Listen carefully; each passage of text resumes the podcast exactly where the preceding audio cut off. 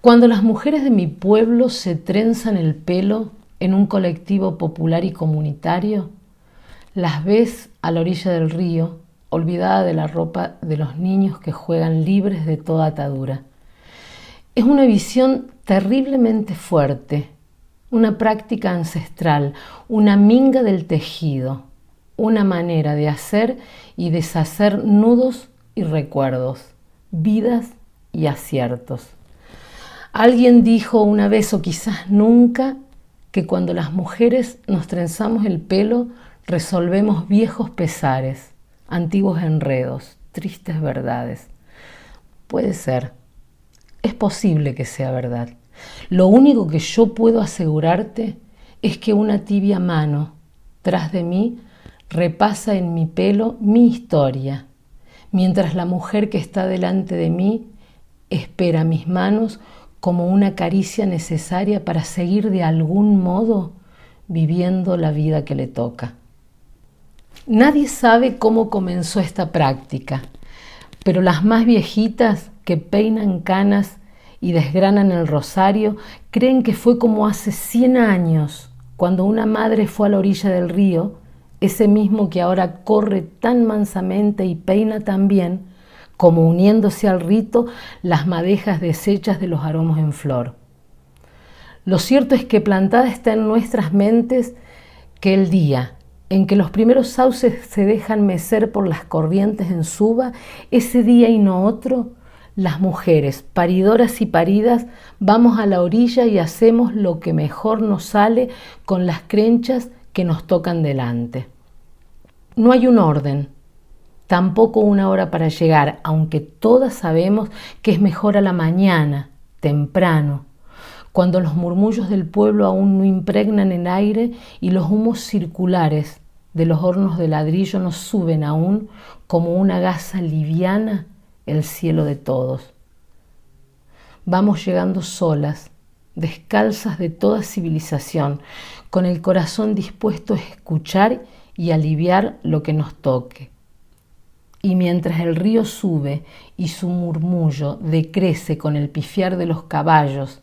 la nuria del tiempo parece detenerse en mi pueblo. Y las mujeres trenzan, silencian sus derrotas y abren el corazón a quien quiere escuchar de su hijo, el que se fue, su niña, la que no puede hablar de nada si la miran del techo del rancho, el que se llevó la última crecida en el recodo del río, ahí donde se pone bravo al doblar al poniente.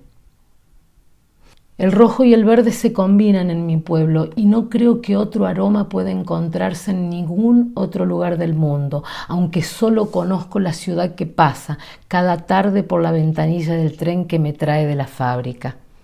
pero sí sé, con la certeza que me dan las trenzas que mi madre enrosca sobre mi cabeza cada mañana, que nada puede ser igual en otros lugares. Quizás debería saber alguien de qué hablamos las mujeres al peinarnos, en mansa armonía, en ritual comunitario.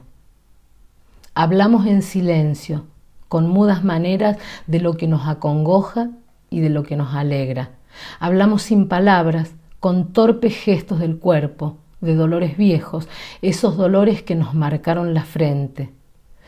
Transitamos una vez al año el camino que nos tocó recorrer en una vuelta al mundo, sin movernos de la casa, del delantal donde secamos las manos, del pedazo de tierra que removemos al plantar el árbol que nos dará la sombra. Recorremos imágenes cada vez más parecidas a nosotras mismas, imágenes de violencia y de paz, imágenes de violencia y paz, de hambres y satisfacciones que huelen a pan recién sacado del rescoldo, donde seguramente se calienta también nuestro corazón. Yo que de joven asistí a la minga de todos los domingos a la mañana, cuando el pueblo dispuesto se arremanga para ayudar en la cosecha, en la techada, en la faena, yo que siempre he visto pasar la ciudad por la ventana del tren. Yo, que nada sé del mundo y poco de la vida, creo que nada debe ser mejor que estarme a la orilla del murmullo del río, sentada así, la frente al sol, las mangas de mi mejor camisa mojadas de agua dulce, estarme así, mecida por las manos de otra mujer que, con clara armonía, cruza pelo y amor, ternura y paciencia, arrebatos de locura y carreras al amanecer, juergas eternas y niños prendidos a la teta. Por eso las mujeres de mi pueblo, cuando trenzamos a la otra, sentimos su corazón, acercamos nuestro pulso a su ritmo antiguo. Paso a paso nos acercamos a su sentir y en esa comunión somos una sola acción de gracias, un solo grito callado y austero, repartido en mil colores que suben al cielo, como otra gasa transparente junto al humo de los hornos.